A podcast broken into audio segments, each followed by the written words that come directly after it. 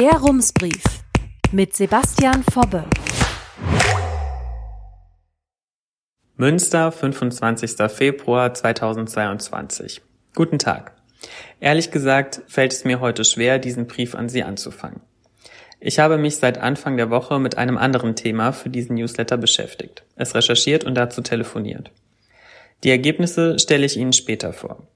Denn es geht um ein Thema, das gerade den Alltag vieler Menschen in der Stadt prägt.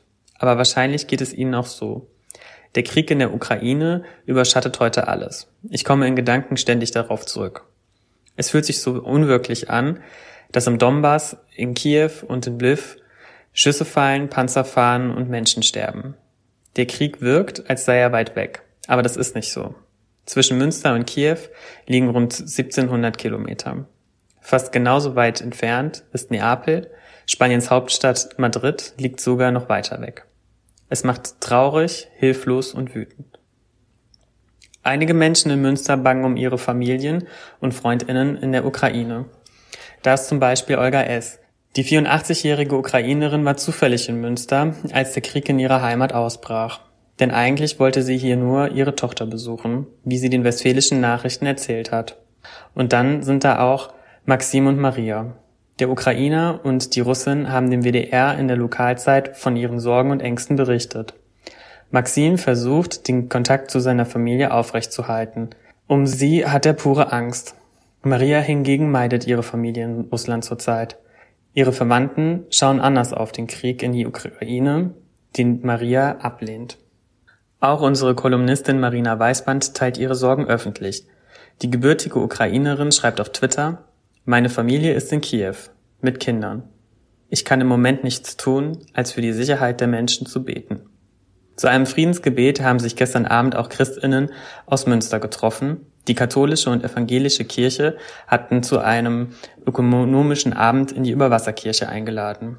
Gleichzeitig fand auch in der Stadt die erste Kundgebung statt. Die Vereinigung der Verfolgten des Naziregimes Bund der Antifaschistinnen organisierte vor dem Rathaus eine spontane Friedensmannwache. Heute demonstrierten am späten Nachmittag viele Bürgerinnen und auch Vertreterinnen von CDU, Grünen, SPD und FDP vor dem Rathaus. Morgen soll ab 11 Uhr an selber Stelle eine weitere Friedenskundgebung stattfinden, die die Deutsche Friedensgesellschaft Münster, die Friedenskooperative und Pax Christi veranstalten. Am Mittwoch hatten viele Menschen noch gehofft, der Krieg könnte sich im letzten Moment abwenden lassen.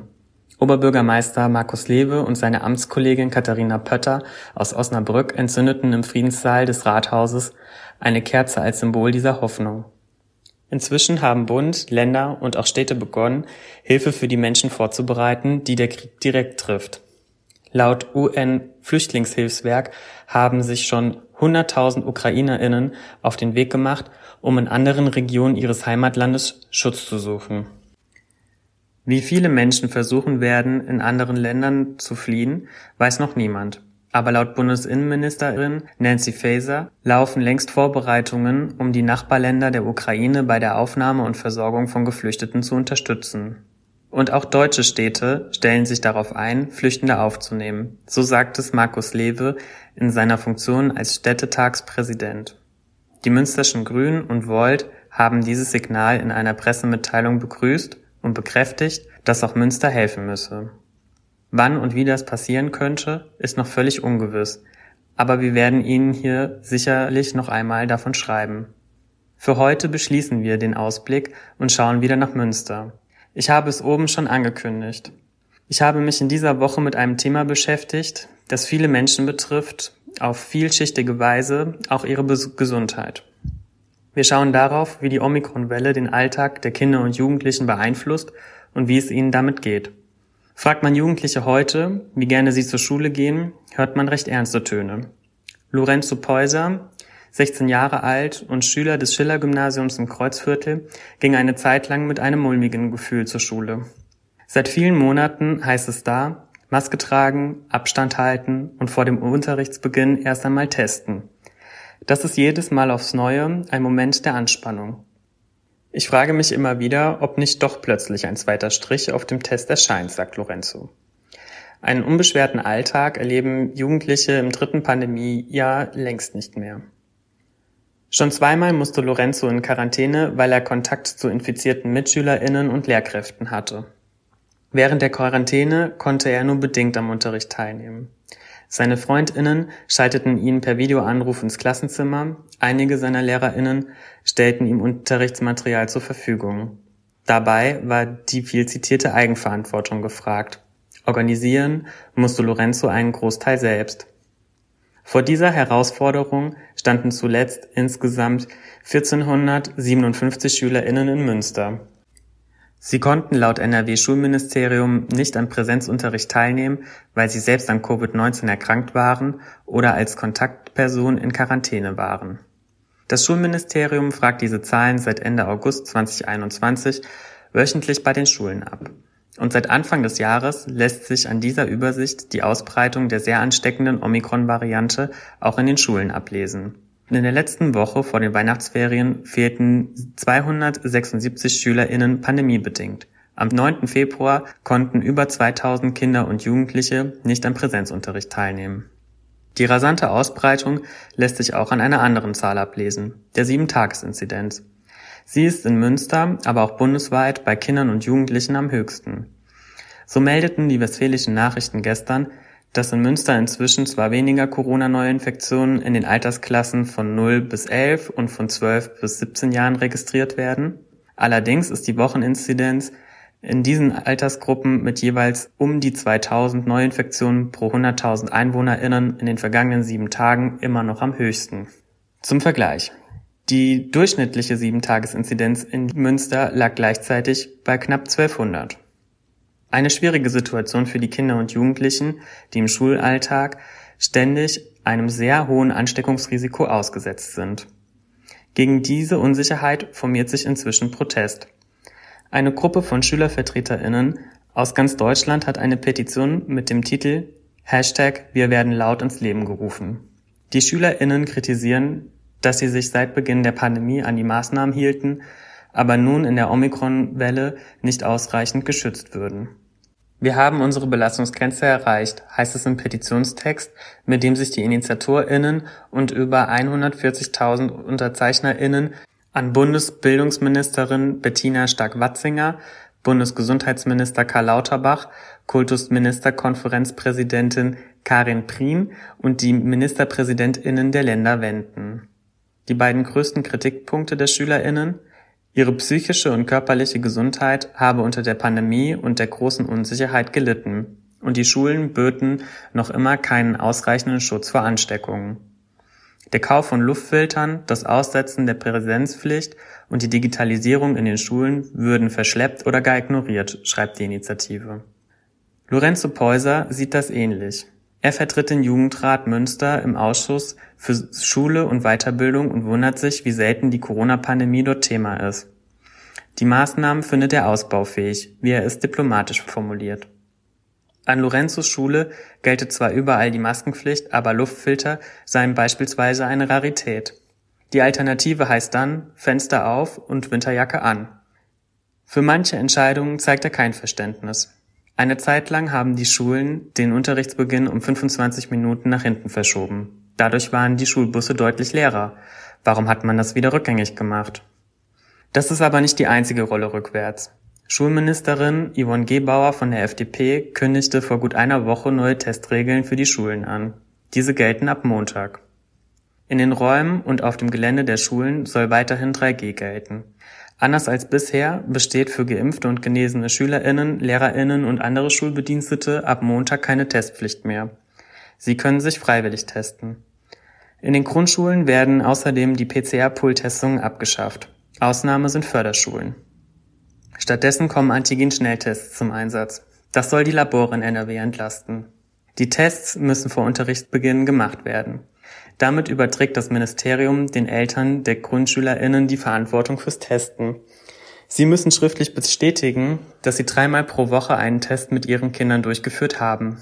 Die Idee dahinter, sollte ein Test positiv ausfallen, können die Eltern alles weitere in die Wege leiten und die Infektion wird nicht in die Schule getragen. Von diesem Verfahren dürfen die Schulen aber abweichen. Sie dürfen weiterhin in der Schule testen, wenn sie wollen.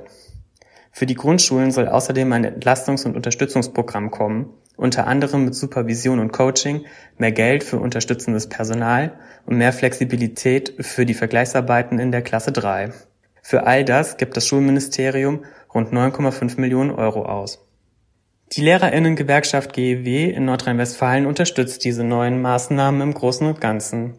Das Bildungsministerium habe den Ernst der Lage erkannt und entlaste die MitarbeiterInnen an den Schulen, indem es die Testverantwortung an die Eltern überträgt.